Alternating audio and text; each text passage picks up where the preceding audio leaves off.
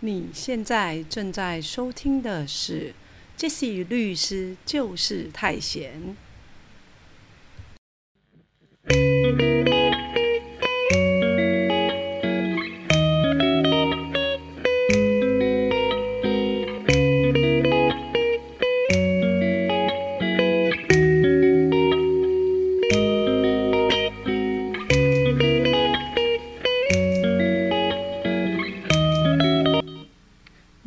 现在正在收听的是《Jesse 律师就是太贤》第二季第四十集，我们要来谈谈前夫离婚之后不付抚养费怎么办。那这一集呢，事实上在讲的就是有关于离婚之后可能针对呢一些强制执行的议题。那为什么？嗯，今天特别想讲这一题呢，是因为说大家也知道说，报章杂志这几个礼拜呢一直在报道说，一位女明星呢跟大陆的前夫离婚之后，然后呢最近呢她就有一个动作呢，要去跟前夫好强制执行他没有付的五百万的生活费。那到底是生活费还是抚养费呢？就是。报载呢，就是媒体报记载是说生活费啦，好，那我们待会再告诉大家说，你在呃法律上请求的时候，还有你在协议书的内容的啊撰拟的时候，要特别注意什么样的情形？还有就是说，假设呢有一些你的前夫或者前妻，呃明明呢要好聚好散，然后两造也签了离婚协议书。然后也要把小孩子监护权、抚养费，甚至日生活费用也规范的清清楚楚，或者是透过法院的调解，也做成了调解笔录。之后，好还是不愿意付，那该怎么办？那你就去强制执行好，那其实没有像，哎，媒体有有的。报道他说什么神预知啊，然后就是知道怎么做。其实你也可以这么审啊，其实没有什么神的，这只是法律的规定。那只是说大家知不知道法律相关的规范？如果你知道了，好，你就可以去做这个动作。好，你去强制执行，甚至你不用律师，你自己去申请都可以。好，所以重点是什么？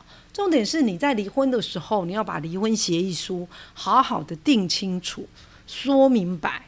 好，以避免呢你的前夫或前妻之后规避呢抚养小孩这件事情，那这样对你的权益比较有保障。好，那啊讲这这个题目呢，可能对于啊有一些即将要离婚或者是已经离婚的朋友是很重要的，所以大家要仔细听清楚。好，可能有一些细节。那当然，如果说呃，一次听不清楚，那就是再听一次。好，因为我们的 podcast 事实上你可以免费、无限次数的听啊。好，你要听一百遍也没有问题。只要你把它好好的听懂、听明白，那杰西就非常开心。因为毕竟我们花时间来录这个 podcast，就是希望给大家一些基本的法律常识，也希望说，哎，大家遇到一些相关的法律问题的时候，不要彷徨无助、不知所措。好，因为毕竟我们会看到有一些当事人会讲说，啊，我也不想要去法院诉讼啊，可是对方就这么一直告来告去的。好，那这种情形的话，那你就要知道怎么应应，那这样子才有达到说我们要录这个 podcast 的目的。那当然，如果大家呢认为说，哎，就是觉得啦，哈，Jesse 的 podcast，Jesse 律师就是太闲，对大家有一些些帮助，也欢迎大家分享给。啊，你的朋友让大家呢在闲暇之余或者下班之后，用短短的二十分钟，可以了解一些基本的法律常识。好，那面对一些相关的法律争议，也不会再彷徨失措，好，然后不知所措，不知道该怎么办。那 Jesse 的呃 p a c k a g e 呢也会。把它上传在 YouTube，因为有一些朋友反映说他比较习惯用 YouTube，可是呃，请大家谅解，因为这次最近实在太忙了，因为现在已经是年底了，年底那个法院都有一批结案潮这样子，庭期非常的多，然后也有很多的工作，那再加上先前的一些演讲的邀约，好，所以会比较时间紧一点。可是我会尽量的赶紧把它上传到 YouTube，也希望大家可以分享。然后呢，如果有任何想要听的议题，也非常欢迎留言，然后可以让我知道。那至于就是呃比较部落格的文字的部分，因为实在太忙了，所以就是说没办法详细的把文字稿整理出来，可能只是用大纲的方式整理给大家。好，那我们今天讲的呃，如果你离婚之后前夫不付抚养费怎么办？好，那这个问题需要用几个层次来讨论。哈，首先先要讨论说。你离婚是怎么离婚的？好，你是在法院调解和解离婚吗？啊，然后或者是说你是自己协议离婚，找两个证人自己去户政机关登记，然后离婚协议书的内容也没有让律师啊撰你更改，就是修改过，是你自己找一个自式的版本做的。好，那可能有一点差距，因为如果你是在法院。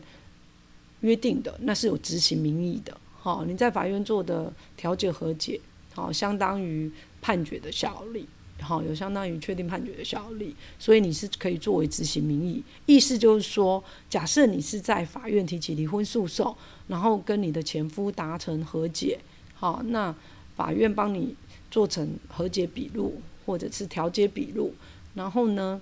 里面约定了，好，两造离婚，然后呢，监护权假设由妈妈担任监护人，然后抚养费呢是爸爸每个月要付，呃一万五或者是两万块，好，那全部都记名在笔录里面，那这就有强制执行，就是有执行名义可以直接强制执行啦，好，有执行名义，那如果说这位爸爸，哈，就是后来还是不愿意付抚养费的话。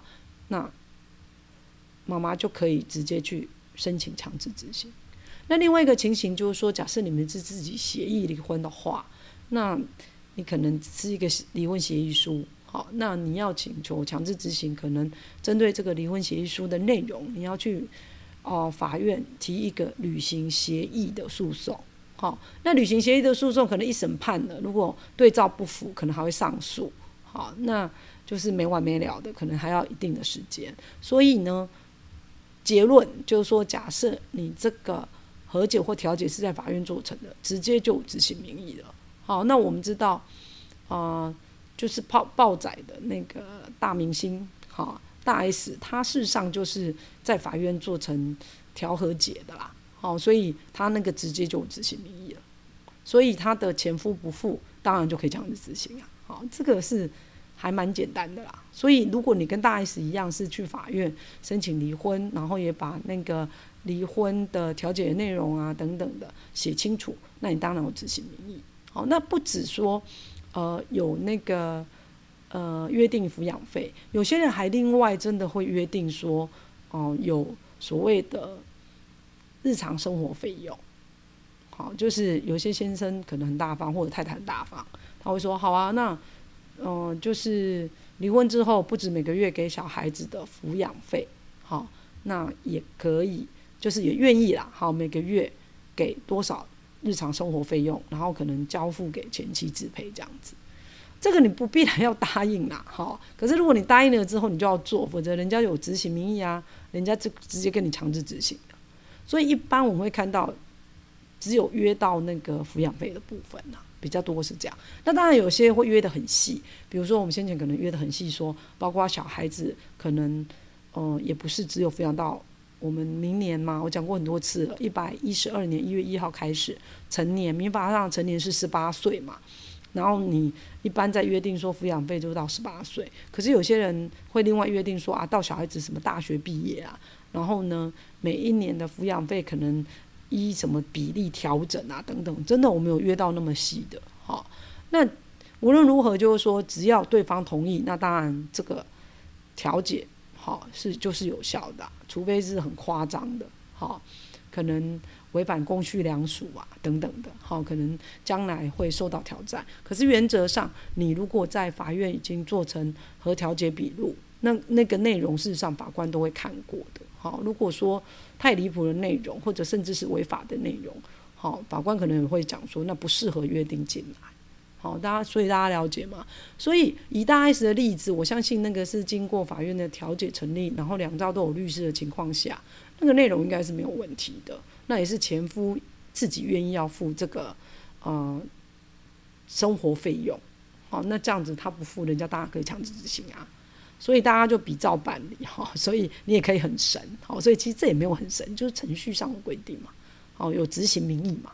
所以，如果你在法院约定了，然后前夫或前妻不付这些费用，你一样可以学大 S 一样去做强制执行，这样明白了吗？好，那如果说呃不是，你不是进到法院里面，你是自己协议的，那可能要另外提一个诉讼，要求对方履行协议，因为你们的协议书里面，离婚协议书里面写的清清楚楚嘛，要付多少钱。只是多一点的时间啦，程序也是一样的，只是说怕你在拿到这个确定判决的执行名义之前，那个相对人就是前夫或前妻早就脱产，那你到时候可能扣不到东西。好，好，那强制执行当然就是说 要对方有财产啊，或者有薪水可以扣啊，如果他都没有，其实你也扣不到。好，就是这样子。好，那另外呢，就是还要跟大家讨论的，就是说。那你的那个要写这样的离婚协议书，到底要注意什么事项啊？好，就像我们刚刚讲的，假设呢这个协议呢是在法院做成，直接有执行名义，人家就可以强制执行嘞。那你那个内容怎么可以乱写？啊，那你离婚协议书其实也是契约类型的一种啊。哦，就好像说你平常在跟人家买卖房子啊，签契约你都不能乱签，为什么你觉得离婚协议书你可以乱签呢？当然不行啊。好，举例来讲，那个我就曾经看过一个离婚协议书，是说当事人来就说，哎，那个律师，我有一个离婚协议书，我可不可以跟我的前夫要钱？就我一看，他前夫竟然答应说一个月要给这个前妻五十万，好，那可能是 Jesse 没见过世面，觉得五十万很多，可是对于很多人来讲，他非常非常有钱，五十万根本不算什么嘛，是不是？好。就好像说，哎，我们看王力宏的案子一样，好，他可能给付的金额是很高的，可是因为两兆的那个财产状况不一样啊，好，可是假设是以我们一般台湾的受薪阶级，坦白讲，约定那种五十万元每个月要给前妻五十万元这种约定，就怪怪的哈，因为我们在实物上的计算方法也是用主计处处的标准来看，每人每月最低生活所所需大概的那个平均值是多少。来增值嘛？那哦，台北市应该是已经超过三万块，那一人一半就差不多一万五、一万六嘛，大概这样的数额啦。好，详细可能那个查一下就知道，每一年都会有变动。好，那可能新北市又不一样，可能少一点，那屏东可能更少一点，类似这样子。好，所以大家可能就就会想说，哎，那五十万这样合不合理？我就问了那个当事人说。诶，那对方是非常非常有钱嘛？比如说什么上市公司老板呐，好，或者是什么名医啊，什么之类的嘛？他说没有啊，他就一般上班族做工的，好，一个月可能赚三四万块。然后我心想说，那他怎么会签这样子的离婚协议书？那他就是急着要离婚吧？好，所以你不能乱签哦，好吧？还有就是说。呃，答应要付孩子的部分，哈，如果你衡量你自己能力有限，哈，你不用答应说到我们刚刚讲的，哎，可能到什么研究所啊，然后金额远高于那个可能主基础的标准，哈，可是这个大前提就是要你离得了婚啊。当然，有些人就是说，呃，他在婚姻离婚的谈判过程当中。其实他为什么会去接受一些看起来不太公平的条款？那因为他急着要离开那个婚姻制度嘛。好，所以大家可能要考量清楚，你答应了要付多少钱，你就要付哦。好，否则人家会来跟你做强制执行哦。就好像大 S 的例子一样。好，好，所以我们这个新闻事件呢，就是这样讲下来，那大家应该也觉得明了易懂啦。哦，那。诶，你也可以学起来，好，就像 报在讲什么很神，好，其实没有，你就是用这个程序，然后在法院做成了和解、调解、离婚，然后把那个相关的监护权、小孩子抚养费都定清楚。那如果对方还是不付的话，那你就可以做强制执行。好，那强制执行到底有什么意义呢？好，第一个当然很多朋友就会说，当然有意义啊，因为可以拿到钱。好，可是拿到钱。不一定啊，如果对方没钱，你一毛钱都拿不到，法院会给你给你一个债权凭证。好，那我们讲过很多次，说债权凭证就像一个奖状一样，好，有奖励的意义，好，可是可能没有实质的效果。好，你可能没有办法实质上拿到钱来养小孩。好，那为什么有些人纵使知道相对人没有钱，他还是会去做强制执行呢？很简单，他要拿到这个证明，好，这个债权凭证。好，来证明说这个相对人，不管是前夫或前妻，根本就不愿意负担未成年子女的抚养费用。好，那将来呢？根据民法一千一百一十八条之一的规定，如果呢这些孩子长大了，然后这个不不愿意付抚养费养小孩的爸爸也老了，甚至又老又残又穷，好，那要求孩子来负担他的抚养费用。好，可能他就主张说啊，小孩对我有抚养义务啊。好，这时候，好，小朋友就可以拿出这个债权凭证来证明说，你这位爸爸在我很小的时候根本没有要养我啊。那我长大了之后，你怎么可以要求我抚养你？好，那根据法律的规定，民法一千一百一十条之一，法官可能就会判决，好，哦，这是裁定啊，好，这个抚养义务这个是裁定。他会下裁定，然后裁定说，哦，可能，呃，要不要负抚养义务？好，如果不用，那就是完全免除了子女的抚养义务哦。哦，我们真的有看过完全免除哦。好，然后，呃，另外一种情形可能就是说，法官的裁定里面不是完全免除，它是减少，啊，减少说这个孩子，哦，这个从小没有被爸爸照顾的孩子。对于爸爸的抚养义务，可能只是多少金额的范围之内，他要负担，超过他就不用了。